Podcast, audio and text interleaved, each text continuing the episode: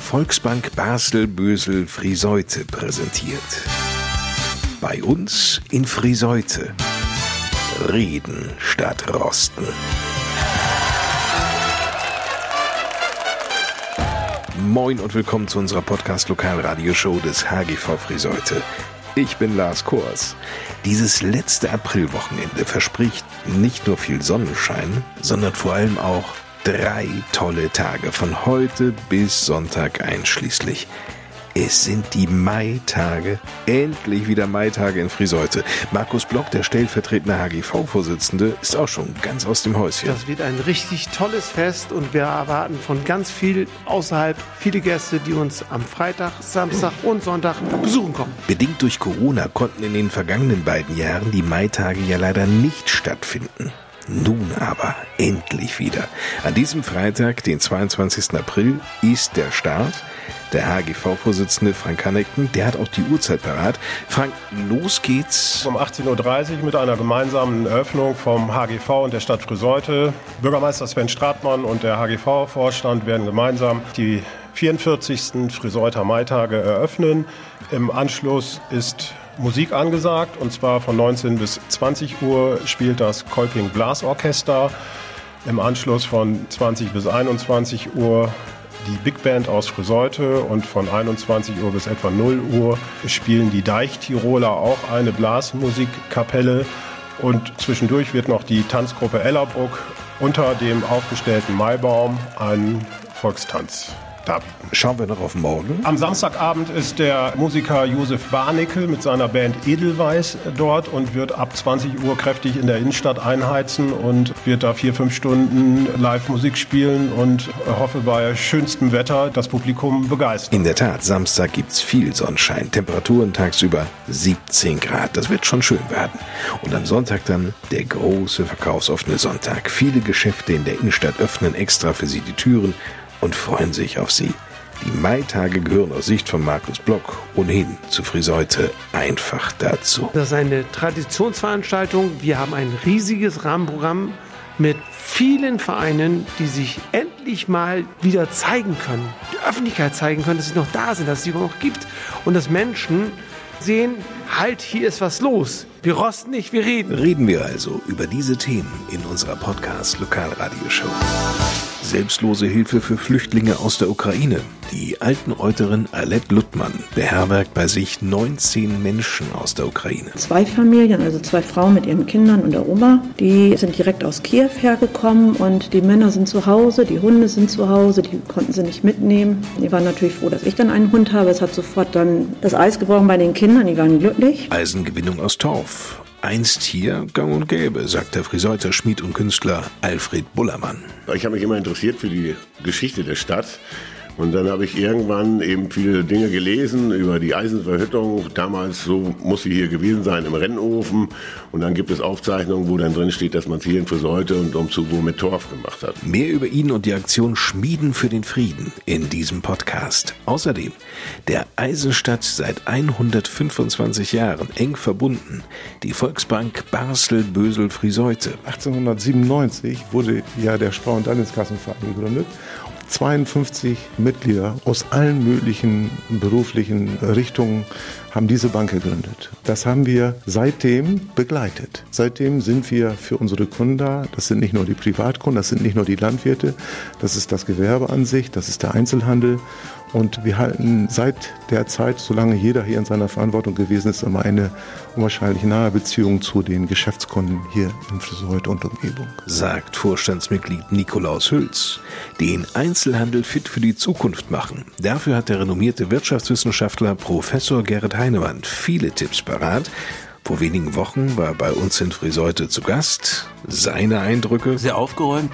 Ich habe keinen Leerstand gesehen, das ist eine Ausnahme. Ich sehe sonst in allen Städten Leerstand. Es gibt ja ganz fürchterliche Städte mittlerweile, Geisterstädte mit Broken Windows, sagt man, wie in Detroit. Nichts gesehen hier, also aufgeräumt, sauber, schön, ansehnlich. Finde ich gut. Und viele lokale Geschäfte noch. Und Schülerzeitungsredakteure von Magnus, der Schülerzeitung des Albertus Magnus Gymnasiums, geben Einblicke in ihren Redaktionsalltag, wie zum Beispiel in die Themenfindung. die zwölfjährige Lilly. Die werden uns nicht vorgegeben. Es ist so, dass wir uns zum Beispiel überlegen können, was uns so gefallen würde. Und dann schauen wir halt selbst dazu, was wir dazu finden und dann schreiben wir darüber.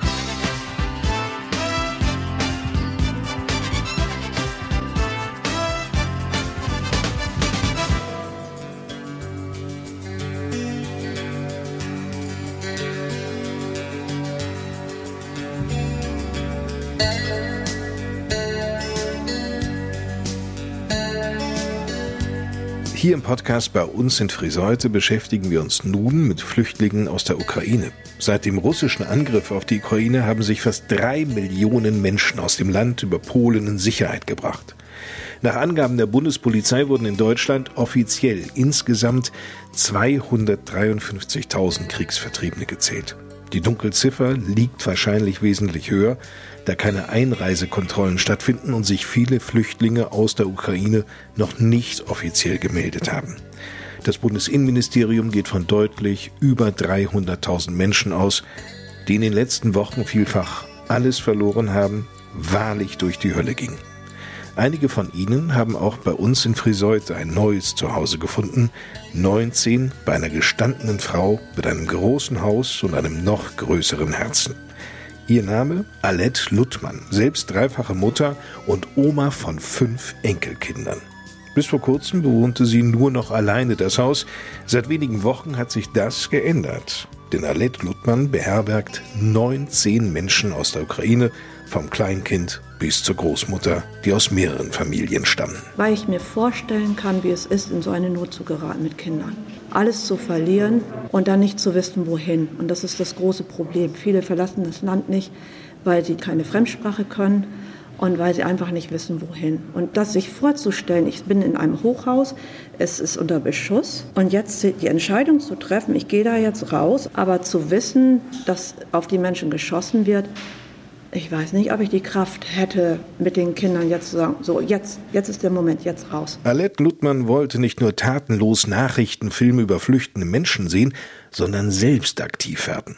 Dabei organisierte ihre Tochter vieles im Hintergrund und knüpfte die ersten Kontakte. Über meine Tochter, über WhatsApp-Gruppen wird dann kommuniziert und dann eben äh, mit dem Bus meinetwegen nach Berlin und dann weitergelost. Die dürfen ja, wenn sie in Deutschland sind, Bus und Bahn kostenlos benutzen. Die müssen nur eben wissen, wohin. Eine Frau habe ich in Hamburg abgeholt mit ihren Kindern. Dann hatte ich Glück, die, weil das, mein Auto wäre zu klein gewesen.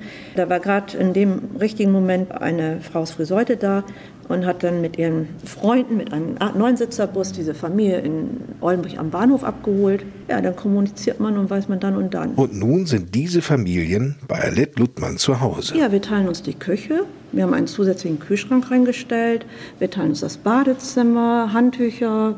Die ersten Tage sagte ich, zu den Frauen, ihr könnt meine Wäsche nehmen, ihr könnt alles nehmen, Badezimmer, egal was ihr findet. Ich habe einen großen Vorratsraum, ihr könnt alles nehmen, fühlt euch wie zu Hause. Leichter gesagt als getan. Für alle eine nicht nur ungewohnte Situation, sondern der Beginn eines gemeinsamen Lebens mit erheblichen Sprachbarrieren, in dem sich alle erst einmal langsam vortasten und auch Vertrauen fassen müssen. Die sind erstmal ganz vorsichtig rangegangen und dann haben sie aber gemerkt, dass ich das ernst meine. Und wir haben auch sehr schöne Gespräche gehabt. Sie sind dankbar. Die möchten unbedingt auch schnell arbeiten. Arbeit hilft ja auch über diese Problematik ein bisschen wegzukommen. Die möchten nicht umsetzen und die möchten das auch gerne wieder zurückgeben und das ist schön. Die Verständigung erfolgt mittels Google-Übersetzer, einzelnen Wortbrocken in unterschiedlichen Sprachen und Händen und Füßen. Wichtig, es klappt. Vor allem gelang es sehr schnell, ein Gemeinschaftsgefühl unter allen im Hause Luttmann zu schaffen. Die ersten Tage war so erstmal ankommen, verstehen, ich bin jetzt nicht mehr auf der Flucht. Dann, oh, können wir mithelfen? Es war ja viel zu tun. Möbel schleppen, meine raus, dann Möbel holen, aufbauen, tapezieren. Da hatten wir noch eine ganz tolle Unterstützung. Da kam noch der Ansgar Glub, der studiert in den Niederlanden, der hat angeboten, herzukommen, zu tapezieren. Also wir waren beschäftigt. Dann kommt so ein Zusammensacken nach ein paar Tagen.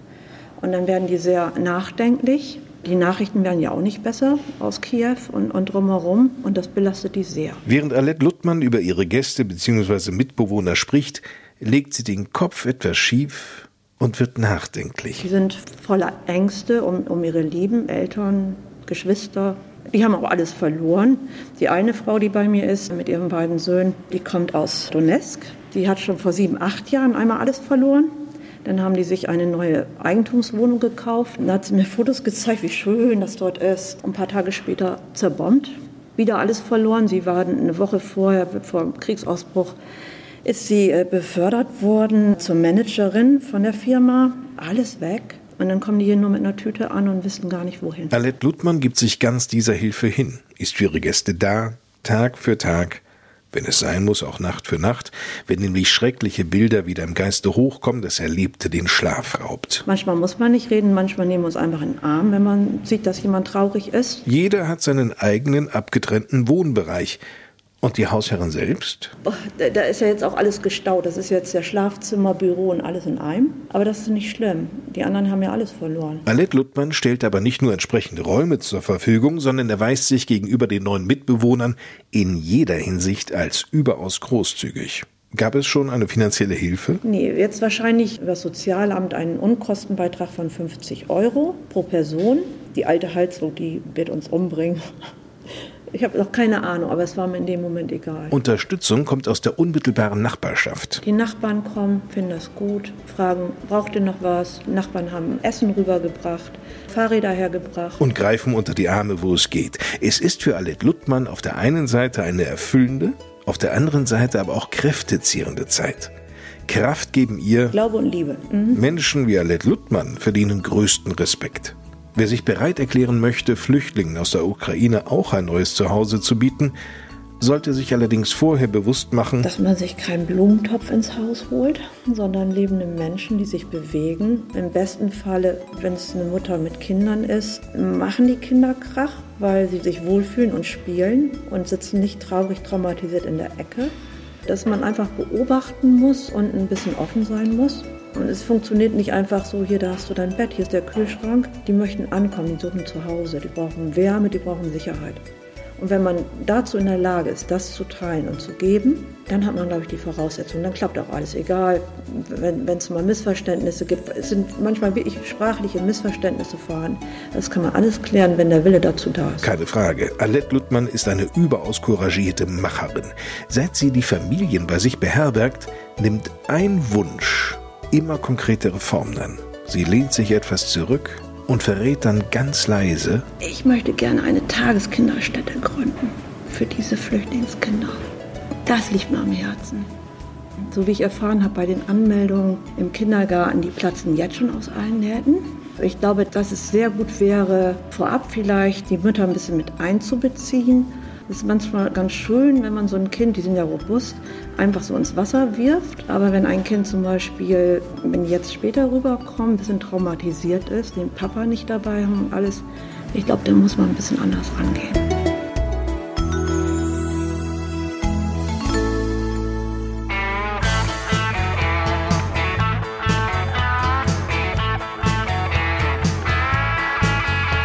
Es gibt Menschen hier in Friseute, die müssen an sich gar nicht großartig vorgestellt werden, weil sie ohnehin den meisten vom Namen oder von ihrer Passion her bekannt sind. Wie zum Beispiel Alfred Bullermann.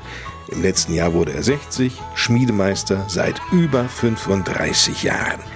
Aber wussten Sie, dass dieser Mann, der zuletzt mit dem Schmieden von Friedensnägeln für eine große Aufmerksamkeit sorgte, einst versuchte, aus Torf Eisen herzustellen? Was für ein Blödsinn, meinen Sie? Das geht doch gar nicht. Ja, geht doch, sagt Alfred Bullermann. Und er hat's allen gezeigt. Und dann habe ich damals in Markhausen vor der Werkstatt einen Rennofen aufgebaut, habe mir dann den Schwarztorf besorgt und habe mir das Raseneisenerz aus Igenbrügge geholt und habe dann einen Versuch gefahren. So, und das lief wunderbar. Dann haben wir noch einen gemacht, der wurde dann auch schon mal so mit einer Videokamera ein bisschen festgehalten. Und dann habe ich irgendwann sonntags morgens mit meinem Sohn, da war noch ein kleiner Junge, der saß bei mir auf dem Schoß und haben wir Sendung mit der Maus geguckt. Und dann sagt er, Mensch, Papa, da kannst du doch deinen Film auch mal hinschicken mit dem Eisen machen. Das interessiert die doch bestimmt auch. Oh ja, das interessierte die Macher der Sendung mit der Maus sogar sehr. So, und dann waren die bei uns und dann haben wir dann da den Rennofen aufgebaut und haben dann diese Verhüttung durchgeführt. Dann haben natürlich auch Leute hier in der Stadt gemerkt, Mensch, wenn das sogar ins Fernsehen kommt, dann muss das ja was Besonderes sein. Ist es auch bis heute geblieben und in der Sendung mit der Maus ist diese Eisengewinnung so vorgestellt worden.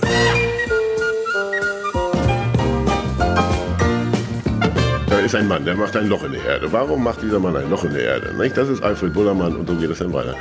Und das ist natürlich ganz toll, das ist von vielen Leuten gesehen worden. Ich habe damit auch richtig was losgetreten, weil nach dieser Aktion gab es dann irgendwann auch die ersten internationalen Eisenverhütungssymposien. Also da haben sich immer mehr Leute dafür interessiert und wollten das auch ausprobieren, weil diese, diese Eisengeschichte und diese Verhütungsmethode, wie das im frühen Mittelalter war, das ist was ganz Besonderes. Das wollen die Schmiede einfach gerne wissen. So außer nur mit den vier Elementen arbeiten und dann praktisch Eisen erzeugen und daraus dann vielleicht auch noch irgendwelche Gerätschaften schmieden. Ne? Selbst Jahre später sorgte dieser Film im Internet noch für Furore. Über vier Millionen Mal wurde er geklickt.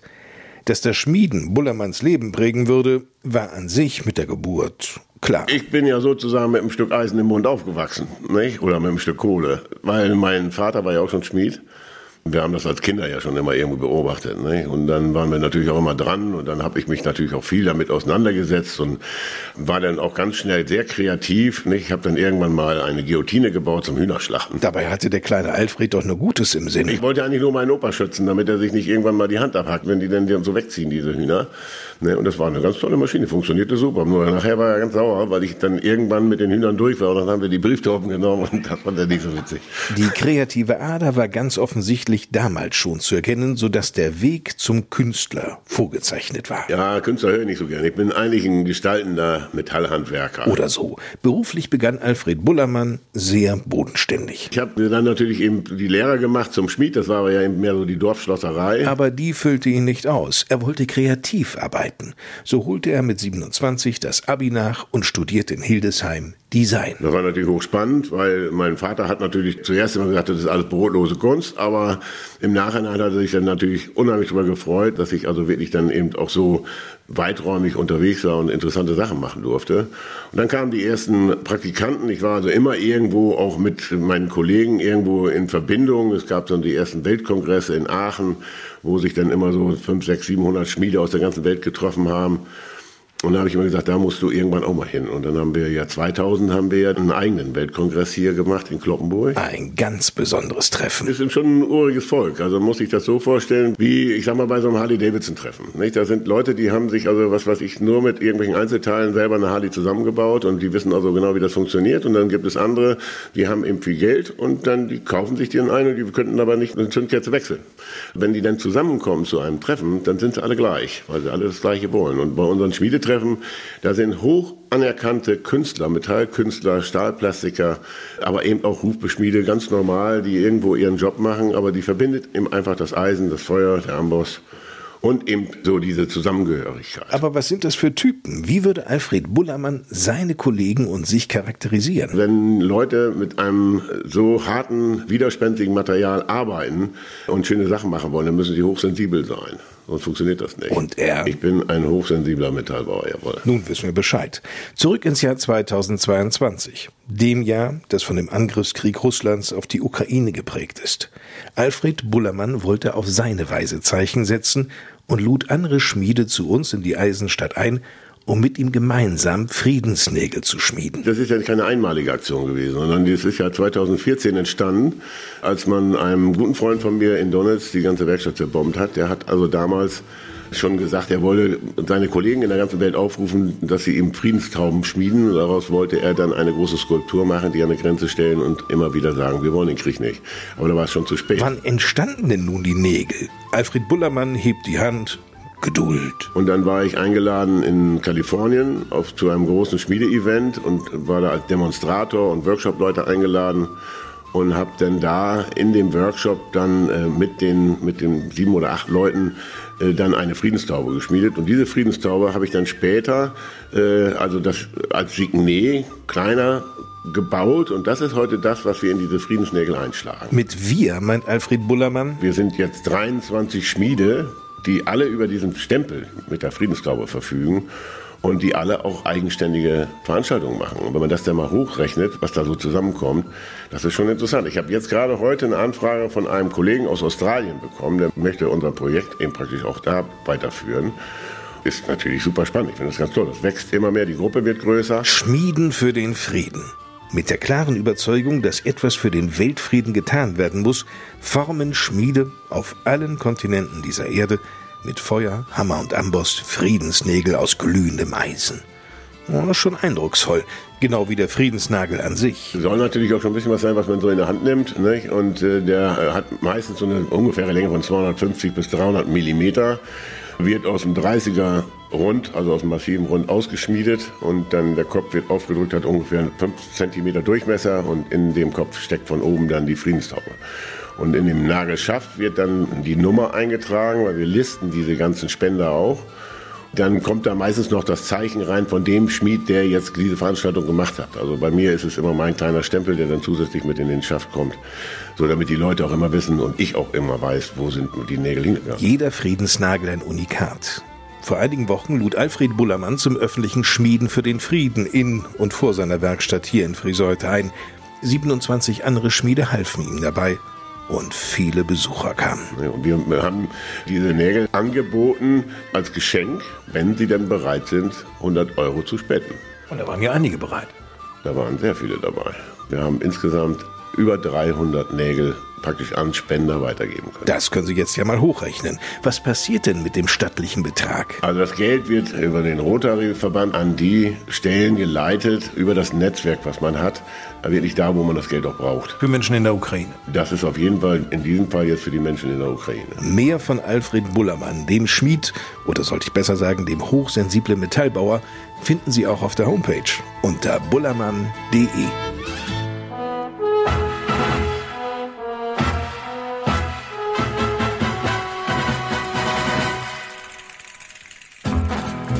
In jeder Ausgabe der Podcast Lokalradioshow bei uns in Friseute stellen wir ja ein Unternehmen aus der Eisenstadt vor.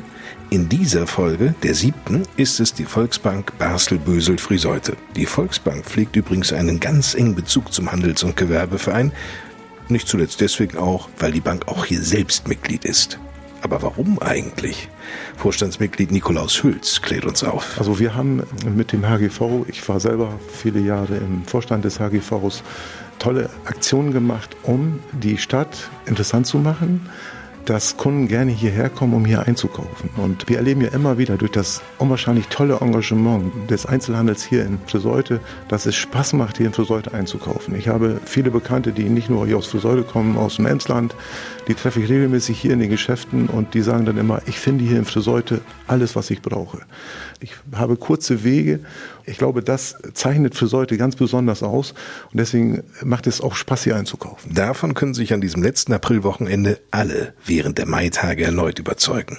Doch wofür steht diese Genossenschaftsbank? Früher hieß es ja immer, das sei die Bank der Bauern. Die würden ohnehin das Genossenschaftsprinzip ja kennen.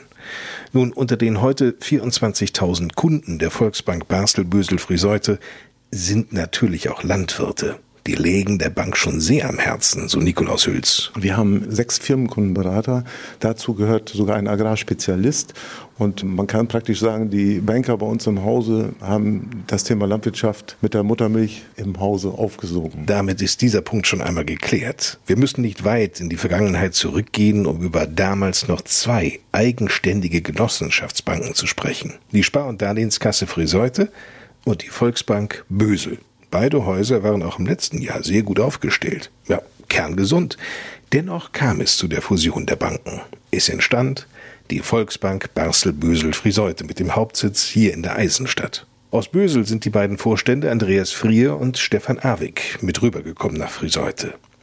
Dass selbst bei wirtschaftlich intakten Banken manchmal alles auf eine Fusion hinauslaufen kann, erläutert Vorstand Stefan Awig. Damals als ich angefangen bin, war die Kontoeröffnung auf einer halben DIN A4-Seite. Heutzutage hat man bei einer Kontoeröffnung mindestens fünf Seiten, beim Kreditvertrag hat man 80 Seiten und auch das Meldewesen, was uns ganz, ganz erheblich belastet, ist immer mehr geworden und wir werden gegängelt. In Europa ist es leider so, durch den Zusammenschluss hat man eine große Schablone über Europa gelegt. Und in Österreich und Deutschland gibt es noch die Kleinteiligkeit der Banken, in allen anderen Ländern nicht mehr. Da gibt es fünf, sechs, sieben große Banken und die EBA und EZB versuchen über Druck auf die kleinen Banken einen Zusammenschluss zu erwirken. Und irgendwann wird der Druck so groß, dass man halt sagen muss, um den ganzen Wust an Meldungen und alles weitere bewerkstelligen zu können, muss ich fusionieren, obwohl ich wirtschaftlich blendend dastehe. Manchmal liegt eine Weichenstellung eben nicht nur in den Händen des Vorstandes, Aufsichtsrates oder der Mitgliederversammlung. Aber natürlich bringt eine Bankenfusion auch deutliche Vorteile, so Vorstand Andreas Frie. Nicht nur, dass sich die Bilanzsumme seither verdoppelte. Auch haben wir natürlich über die größere Einheit auch den Vorteil, dass wir Spezialberater auch einstellen können. Ich denke an einen speziellen Vermögensberater. Herr Hülz sagte eben gerade schon auch, dass wir jetzt einen Agraringenieur in der Bank haben, der natürlich das Thema Landwirtschaft ganz anders bespielen kann. Das geht natürlich nur in einer größeren Einheit. Und wir wissen auch alle, dass die Menschen sich im Kaufverhalten und letztendlich werden bei uns auch Produkte gekauft, sich verändern. Ich denke an das ganze Thema Digitalisierung, was ja immer mehr Fahrt auf sich nimmt. Und das ist natürlich in einer größeren Einheit viel besser, auch für den Kunden zu stemmen, die Anforderungen daraus. Und wie haben die knapp 100 Mitarbeiterinnen und Mitarbeiter der Volksbank Basel, Bösel, Friseute die Fusion verkraftet? Andreas Frier wirkt zufrieden. Ich meine schon, dass es sich sehr, sehr gut gefunden hat. Es ruckelt erst immer im Gebälk, das weiß man vorher, wenn man fusioniert. Ich komme ja auch aus der Volksbank Bösel, wenn man so sagen will. Bin hier also auch hineingekommen in dieses neue Haus. Ich meine schon, dass wir in dem halben Jahr, wo wir jetzt auch richtig technisch beieinander sind und schon sehr, sehr gut gefunden haben, viele Arbeitswege vereinheitlichen konnten und dass die Mitarbeiter gerne morgens zur Arbeit kommen und auch ja, gerne bei uns arbeiten. Genauso wichtig wie die Mitarbeiterinnen und Mitarbeiter sind natürlich die Kunden die müssen nach der Fusion auf keinen Volksbank-Service verzichten. Nikolaus Hülz. Das Schöne ist ja, dass wir digital unseren Kunden zur Verfügung stehen. Aber nicht nur das, sondern so wie in herkömmlicher Weise natürlich auch über die Geschäftsstelle. Insgesamt haben wir acht Geschäftsstellen, fünf SB-Stellen, ich glaube, wir haben 16 Geldautomaten verteilt über unser Geschäftsgebiet, was von Basel bis nach Hilgenbruck reicht. Haben also praktisch omnikanalmäßigen Zugang. Das heißt, direkt in der Geschäftsstelle, über das KSC, über das Telefon, persönlich, aber auch natürlich digital. Mehr geht nicht. Auf den persönlichen Kontakt zur Bank muss ohnehin kein Kunde verzichten. Umgekehrt ist der persönliche Kontakt zu den Kunden der Volksbank aber genauso wichtig, betont Stefan Awig. Das ist ganz wichtig gerade Geld. Geld ist ein Vertrauensgut. Wenn ich meine Kunden nicht kenne, können die auch kein Vertrauen zu mir aufbauen. Darum ist das für mich essentiell, dass ich die Kunden kenne und auch wie sie ticken. Dieses Wissen und der persönliche Kontakt bieten nun einmal Vorteile, die keine Direktbank bieten kann. Dessen ist sich Andreas Frie sicher. Bei uns werden Sie persönlich beraten und da geht es genau um Ihre Bedürfnisse. Da können wir den Kredit zuschneidern, wie Sie ihn gebrauchen. Und ich glaube, was ganz, ganz wichtig ist, haben wir jetzt auch gesehen zu Anfang der Corona-Zeiten, aber auch ansonsten, es gibt immer mal Situationen, wo die wirtschaftliche Lage bei dem einen persönlich nicht ganz so prickelnd ist ich sage mal sinngemäß, dass Einnahmen vielleicht nicht da sind, Arbeitslosigkeit kann mal vorkommen. Und ich glaube, da können wir vor Ort sehr viel punktuell helfen, indem man mal Aussetzungen macht von Tilgung von Zinsen. Und ich glaube, wenn Sie in Schottland den Kredit nehmen würden, dann würde man die sofort weitergeben zu einem Rechtsanwalt. Sie hätten sofort einen Schufa-Eintrag. Und ich glaube nicht, dass das immer zielführend ist. Die Volksbank Basel-Bösel-Friseute fühlt sich der Region und den Menschen hier verbunden.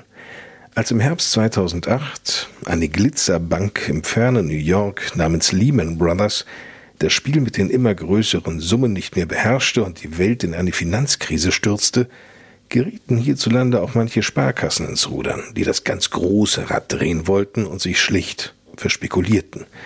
Bei der Volksbank sah das gänzlich anders aus. Stefan Awig. Da waren wir der Stabilitätsanker in der ganzen Republik. Damals im Jahre 2008, als nichts mehr ging, waren wir diejenige Bankengruppe, die den Laden am Laufen gehalten hat. Und heute? Heute blickt die Volksbank Basel-Bösel-Friseute gut gestimmt in die Zukunft und setzt auf Nachhaltigkeit, die Nikolaus Hüls so beschreibt. Dass wir halt Energie sparen, sowieso in der heutigen Situation jetzt, dass wir beim Einkauf von Produkten darauf achten, dass wir nachhaltig unterwegs sind, dass wir unseren Kunden nachhaltige Anlageprodukte empfehlen, aber dass wir auch in Zukunft, und da sind wir wieder beim Thema Aufsicht, das Thema ist natürlich Nachhaltigkeit. Welche Vorhaben, welche Investitionen finanzieren wir? Sind unsere Kunden mit ihrem Geschäftszweig, mit ihrer, ihrer Branche nachhaltig aufgestellt. Da werden wir uns in Zukunft mit beschäftigen müssen. Vielleicht beschäftigen Sie sich ja auch schon bald selbst mit diesem Thema in den Räumen der Volksbank und unterstützen diese. Wir suchen permanent Mitarbeiter, ja. Dabei sei es, so Andreas Frie, nicht ausschlaggebend, ob Sie bereits auf eine erfolgreiche Karriere bei einer Bank verweisen können. Es ist in einigen Funktionen, ich denke mal, gerade auch im Service nicht unbedingt erforderlich, eine Bankausbildung zu haben, sondern da muss man mit Menschen umgehen können und das können auch Leute, die keine Bankausbildung gemacht haben. Daher informieren Sie sich über die Stellenangebote der Volksbank Basel-Bösel-Friseute auf der Homepage meine-volksbank-online.de. Es lohnt sich, ein Teil der Volksbank-Familie zu werden. Denn, so Nikolaus Hüls, Ich finde, wir sind ein toller Arbeitgeber, ein totaler interessanter Arbeitsplatz mit unterschiedlichen Aufgaben, egal ob man jetzt im Markt ist oder in der Marktfolge ist. Wir haben ein gutes Arbeitsklima, ein sicheres Einkommen. Unsere Mitarbeiter haben die Möglichkeit, bei Hansefett mitzumachen. Wir haben für unsere Mitarbeiter Krankenzusatzversicherung, Unfallversicherung. Also man kann schon sagen, das rundum Sorglospaket. Und jetzt seit dem 1.4. bieten wir unseren Mitarbeitern auch ein E-Bike-Leasing an. Klingt sehr gut. Apropos klingt sehr gut. Vor 125 Jahren wurde die Genossenschaftsbank in Friseute gegründet. Anlass für die Volksbank Basel-Bösel-Friseute, sich zu diesem Jubiläum etwas Besonderes einfallen zu lassen. Und da haben wir uns überlegt, da wir in der Vergangenheit die Vereine hier in unserem Geschäftsgebiet von Basel bis Hilkenbrook immer sehr kräftig unterstützt haben. Übrigens waren das in den letzten fünf Jahren über 500.000 Euro an über 255 Vereine. Die Vereine haben ja auch während dieser Corona-Zeit sehr stark gelitten. Wir starten jetzt kurzfristig mit dem Thema Crowdfunding. Crowdfunding funktioniert so, dass also die Vereine, nehmen wir mal einen Fußballverein, die wollen für die Jugendmannschaften zwei Tore kaufen, benötigen 4000 Euro. Dann können die dieses Vorhaben, dieses Projekt bei uns auf der Homepage platzieren. Das ganze Projekt läuft 90 Tage und können sich in ihrem Verein oder im Ort Spender suchen. Sag mal, für jeden Euro, der gespendet wird, zahlen wir auch einen Euro ein. Das heißt, wenn jemand 20 Euro spendet, zahlen wir 20 Euro ein. Wenn jemand 50 spendet, zahlen wir 50 ein. So lange eben, bis eben das Ziel, die 4000 Euro für die beiden Fußballtore, dann erreicht ist. Bedeutet, 2000 Euro müssten die Vereinsmitglieder oder eben Förderer einzahlen. Wir zahlen die anderen 2000 ein. Ganz wichtig dabei, kommt die gewünschte Summe wieder erwarten nicht zustande, na dann lässt sich das Projekt natürlich auch nicht realisieren, aber das Geld ist auf keinen Fall weg. Alle Spender erhalten in diesem Fall ihre Einzahlung natürlich zurück. Ich drücke aber schon mal allen Vereinen, die sich hieran beteiligen möchten, ganz fest die Daumen. Das machen Stefan Awig, Andreas Frie und Nikolaus Hüls aus dem Vorstand natürlich auch. Und Nikolaus Hüls, der freut sich schon sehr auf die vielen Ideen. Das ist auch wieder schön, wenn man dann eine gewisse Nähe hat. Man kann hier mal anklopfen, mal anfragen, sag mal, was ist möglich? Und dann haben wir ein offenes Ohr.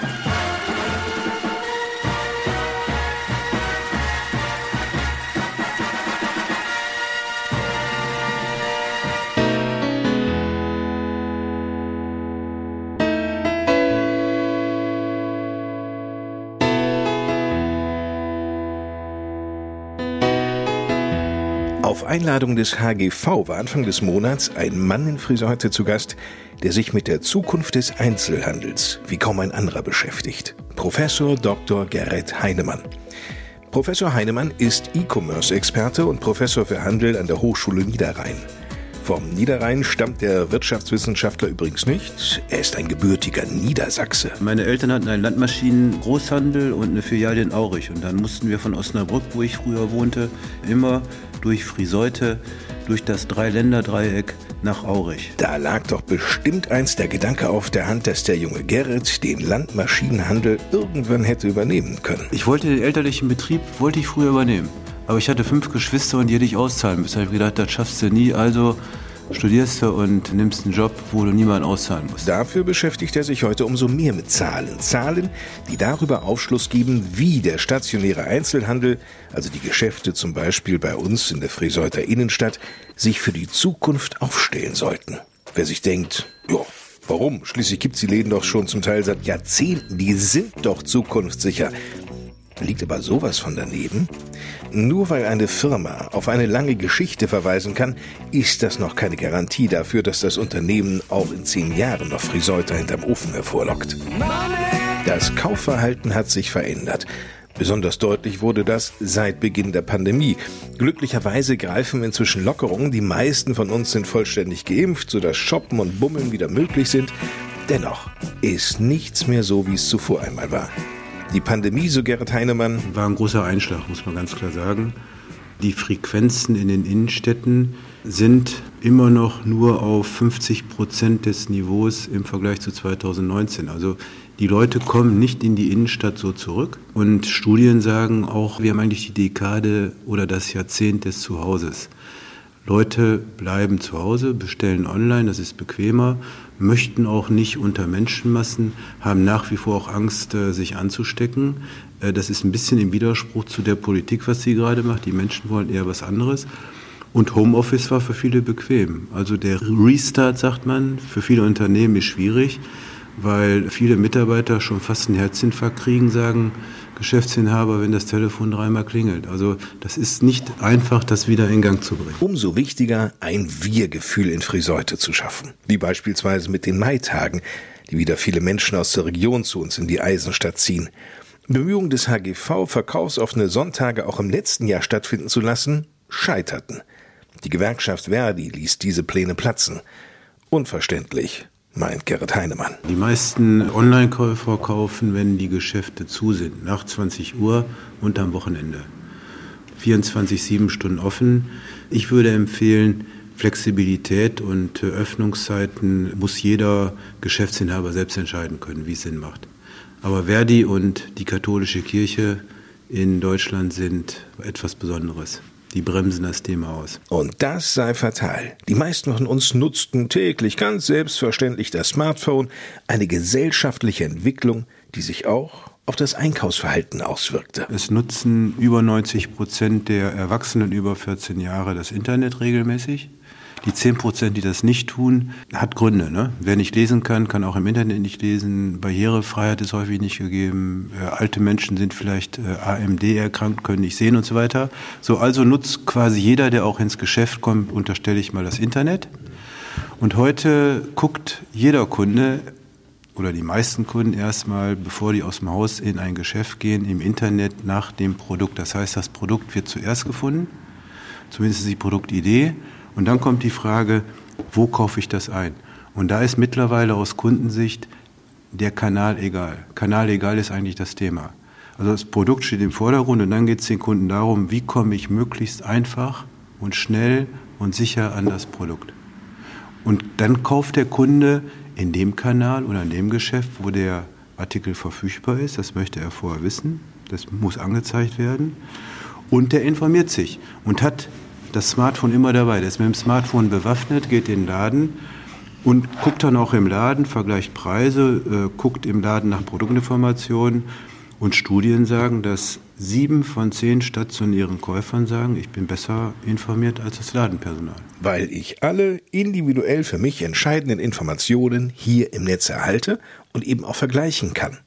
Ein nicht unerheblicher Teil der Bevölkerung spart sich mittlerweile den Gang ins Ladengeschäft. Bei Non-Food alles, was man nicht essen kann und sollte, haben wir gut 20 Prozent reine Online-Käufer. Tendenz steigend, das sind vor allem Amazon Prime-Mitglieder. Wir haben ja in Deutschland 20 Millionen Amazon Prime-Mitglieder. Die zahlen eine Gebühr von, ich weiß nicht, 100 Euro im Jahr oder was und tendieren dazu, nicht nur zuerst bei Amazon zu gucken, sondern dann zu sagen, ja, dann kaufe ich auch alles gleich bei Amazon. Stellen Sie gar nicht mehr die Frage, woanders zu gucken, sondern unterstellen, Amazon ist auch günstig, ich kaufe alles bei Amazon. Und die Zahl der Amazon Prime-Mitglieder steigt weiter und das halte ich für gefährlich, weil die amerikanische Situation zeigt, der Amazon Prime-Kunde ist auf Dauer für den restlichen Handel verloren. Schauen wir uns jetzt speziell einmal die Textilbranche an. Wie hoch liegt denn da der Anteil, der im Netz kauft? Professor Heinemann zieht die Augenbrauen hoch guckt über den oberen Rand seiner Brille und meint ernüchtert. Bei Bekleidung übrigens schon bei 53,7. Um uns das noch einmal zu vergegenwärtigen. 53,7 Prozent bestellen und kaufen ihre Kleidung online. Noch mehr spannende Einblicke. 60 Prozent der Kunden sind sogenannte hybride Kunden. Das heißt, die sind auf allen Kanälen unterwegs, stationär und online. Und denen ist größtenteils egal, in welchem Kanal die kaufen. Die kaufen da, wo der Artikel quasi für sie verfügbar ist und am einfachsten und schnellsten ranzukommen ist. Gehöre ich übrigens auch dazu. Also ich habe beim großen Mitbewerber von Euronics im Laden etwas gesehen, wollte das kaufen, ging nicht, war ein Ausstellungsstück. Sagt, ist das nicht da? Nein, ist nicht verfügbar. Sag ich, kann ich das online kaufen? Müssen Sie gucken. Hatte im Smartphone dabei, habe im Laden geguckt, Online-Shop und dann wurde mir angezeigt, für Ihr Postleitzahlgebiet immer in Mönchengladbach mit 270.000 Einwohnern nicht verfügbar. Bin ich nach rausgegangen, habe geguckt. Jetzt raten Sie mal, wo ich die Elektronikartikel gekauft habe.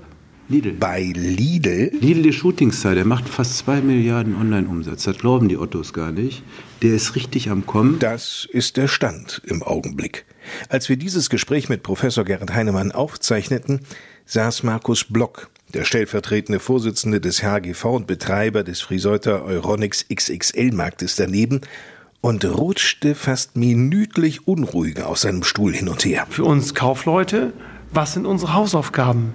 Also unsere Hausaufgaben bedeutet investieren in gutes Personal, Kundenberatung, Kundenbedienung und natürlich anders als andere Wettbewerber zu sein, sich besonders darzustellen, sich eine Nische zu suchen um besonders zu sein. Gerrit Heinemann nickt zustimmend. Die Leute kommen, wenn ich ein attraktives Produkt habe, was es woanders nicht gibt. Da kann ich schon mal punkten. Ja, das ist auch das IKEA-Prinzip. Es ist nur das Produkt bei IKEA. Die nehmen ja da Schmerzen in Kauf, ne, wenn die zu IKEA gehen. Die werden auch bestraft mit äh, progressiv steigenden Versandgebühren, wenn sie online kaufen. Das ist unglaublich was da stattfindet und wie die Kunden zum Teil gequält werden. Aber ich finde das gut und gehen dahin, weil die Produkte begehrlich sind. Also Herz des Handels ist und bleibt das Sortiment und das Produkt.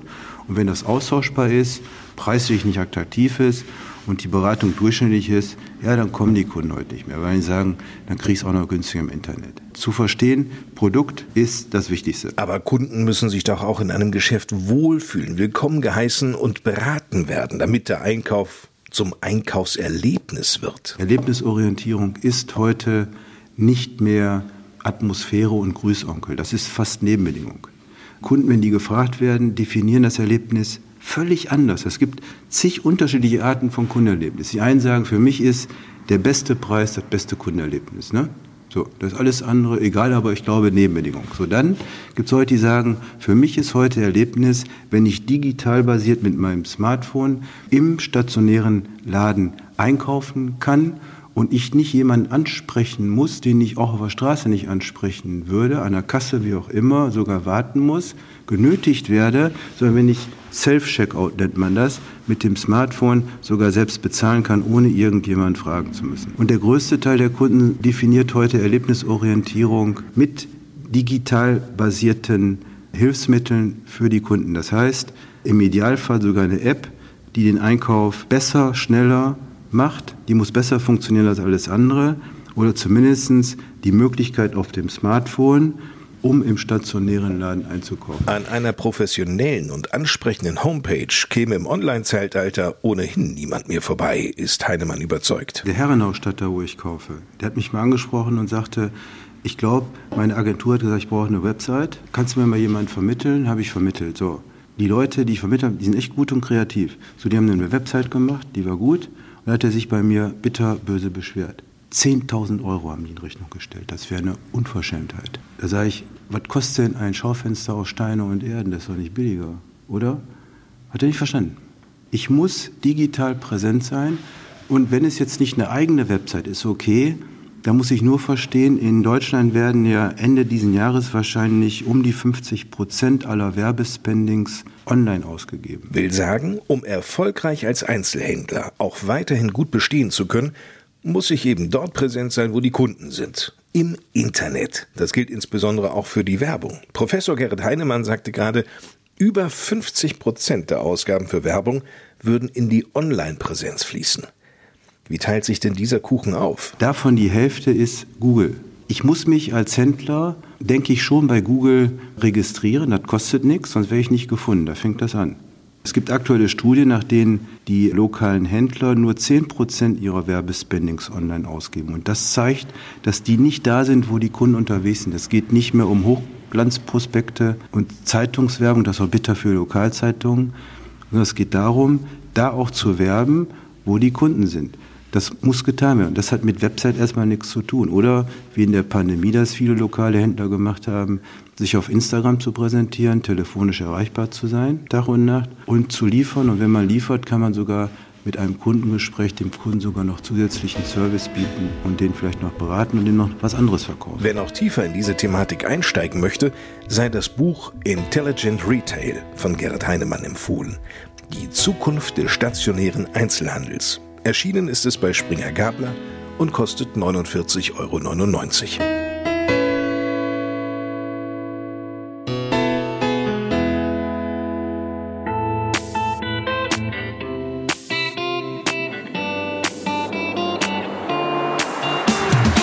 Über Projekte am Albertus Magnus Gymnasium haben wir ja schon ab und an hier im Podcast bei uns in Friseute berichtet. In dieser Ausgabe erneut. Denn vier junge Kolleginnen und Kollegen von mir, die waren bei den Podcastaufnahmen zu Gast. Sie arbeiten alle an der Schülerzeitung Magnus des AMG mit. Das ist schon spannend, Einblicke in den Redaktionsalltag dieser Schülerzeitung zu erlangen, die sich in ihrer Aufmachung deutlich verändert hat, wie die zwölfjährige Lilly erzählt. Ich finde es ganz cool, dass wir unterschiedliche Sachen machen. Also jetzt ist es so, dass wir nicht mehr auf Papier drucken, sondern jetzt auch online das machen. Und ich finde es auch so schön, so Sachen über neue Themen so rauszubekommen und da wirklich intensiv sich mit zu beschäftigen, ja. Dabei werden den Jungredakteurinnen und Redakteuren viele Freiheiten gelassen bei den Themen sieht so aus. Die werden uns nicht vorgegeben. Es ist so, dass wir uns zum Beispiel überlegen können, was uns so gefallen würde. Und dann schauen wir halt selbst dazu, was wir dazu finden und dann schreiben wir darüber. So hat sich Lilly gemeinsam mit ihrer Mitschülerin Christina eine Reihe überlegt, die sich mit außergewöhnlichen Hobbys der Lehrer beschäftigt. Schnell wurde sie fündig und ist seither von diesem Lehrer schwer beeindruckt. Ja, also Herr Reske, der hat gesurft, der war auch beim Europafinale und ist da zweiter Platz geworden. Respekt. Christina, 13 Jahre, erzählt uns, welche Themen sie noch für Magnus, die Schülerzeitung, bearbeitet haben. Also natürlich Corona war mhm. auch ein ganz großes Thema. Mhm. Aber jetzt versuchen wir auch ein bisschen Abwechslung da reinzubekommen. Und ich habe letztens einen Artikel geschrieben zu einer Lehrerin, die hat ein ziemlich ausgewöhnliches Hobby außerdem, ähm, weil sie Fußball gespielt hat. Und das in der zweiten Bundesliga. Ehrlich? Genau. Boah, welcher Verein war das denn? Werder Bremen und Hamburg. Der Hammer. Das Albertus Magnus Gymnasium hat ganz offensichtlich in der Lehrerschaft absolute Sportcracks. Der bereits 18-jährige Mattes könnte sich den Krieg in der Ukraine auch als Thema vorstellen und würde dieses Thema so aufbereiten. Ja, also das ist ja erstmal ein aktuelles Thema, was viele betrifft. Und auch an unserer Schule haben wir ja zum Beispiel Schüler aus Russland oder mit russischen Wurzeln oder auch Schüler mit ukrainischen Wurzeln. Und da könnte man dann natürlich auch als Schülerzeitung mal überlegen, ob man dann einen Artikel zu dem Thema schreibt, ob man dann vielleicht Leute zu Wort kommen lässt, die dann mal ihre Gedanken dazu zeigen oder mal so einen Überblicksartikel macht, was ist überhaupt in den letzten Tagen, Wochen passiert in diesem Konflikt. Also dass wir die Leute da aufklären und auch mal gucken, was ist eigentlich hier an unserer Schule los. Und wie betrifft das uns überhaupt persönlich? Wirklich tolle Ansätze. Die Schülerzeitung Magnus des AMG erscheint, wie wir hören konnten, online. Hierfür hat Henry, erst 14 Jahre alt, die Homepage gebastelt. Die läuft meist auch ganz gut, aber, sagt Henry. Also es gibt viele technische Probleme und dann muss man auch schon mal den Informatiklehrer fragen oder so. Ja. Dann funktioniert sie aber wieder einwandfrei. Die Arbeit an der Schülerzeitung kann die Lust am Journalismus wecken. Mattes hat sie schon gepackt. Ja, also durchaus. Also wenn man zum Beispiel jetzt irgendwie Politikwissenschaften oder Geschichtswissenschaften studiert und dann hat man ja eigentlich viele Berufswege offen und dann könnte ich mir durchaus vorstellen, wohl Journalist zu werden. Also weil das Interessante ist ja, man setzt sich immer mit der aktuellen Tagespolitik auseinander und dann kann man auch mal Themen recherchieren und auch Dinge, die einem selber wichtig sind. Wenn man Glück hat, kann man die dann auch an das breite Publikum bringen und vielen Leuten nahebringen. Und aufklären, neue Informationen und somit einen Mehrwert liefern.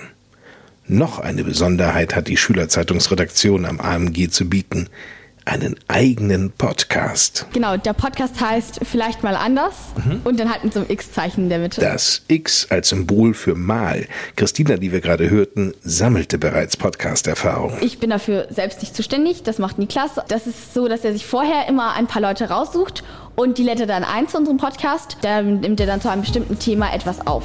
Also vorher so ein Grundthema und dann stellt er bestimmte Fragen dazu. Genau. Und du warst auch schon im Podcast? Ja, Okay, was hat er dich denn gefragt? Zu welchem um, zum Thema Philosophie. Das war unsere erste Folge. Philosophie und dazu konntest du was sagen. Ja, also auch die Beziehung zwischen Wissenschaft und Philosophie und auch die Fragen, kann man an Wissenschaft glauben? Und kann man? Ja, also wir sind dabei stehen so, dass wo die Wissenschaft aufhört, fängt Philosophie an. So, am besten einfach mal reinhören in die Podcast. magnus.amg-friseute.de slash Podcastübersicht. Der Podcast erscheint regelmäßig, oder Lilly? In letzter Zeit hat das Niklas ganz oft gemacht, also einmal die Woche kommt schon einer. Meist freitags.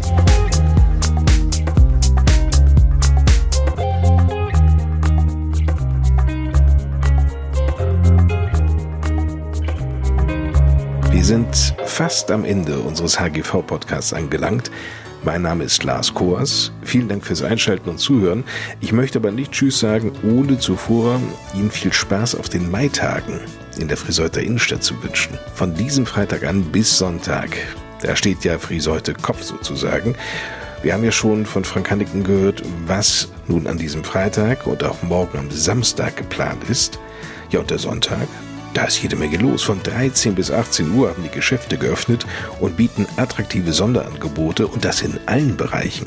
Aber nicht nur das. Der Handels- und Gewerbeverein hat wirklich ein ganz tolles Programm zusammengestellt, das für Abwechslung und Unterhaltung für die ganze Familie sorgt. Nur mal ein paar Beispiele. Da drehen sich Glücksrad und Kindermärchenkarussell um die Wette. Vereine bauen Infostände auf und es dürfen sogar Kinderuhren zusammengebaut werden. Natürlich gibt es auch Hüpfburgen, die sich für akrobatische Sprünge eignen und Tanzgruppen präsentieren sich mit aktuellen Formationen. Es gibt Voltigiervorführungen auf dem Holzpferd. Eine Kreativwerkstatt ist auch dabei, fördert gleichzeitig die Fantasie der Kinder. Ja, und dann gibt es noch ein Bullriding, da geht es etwas rauer zu und Treffer werden dann beim Torwandschießen gezählt. Kutschen und Planwagen sind auch unterwegs.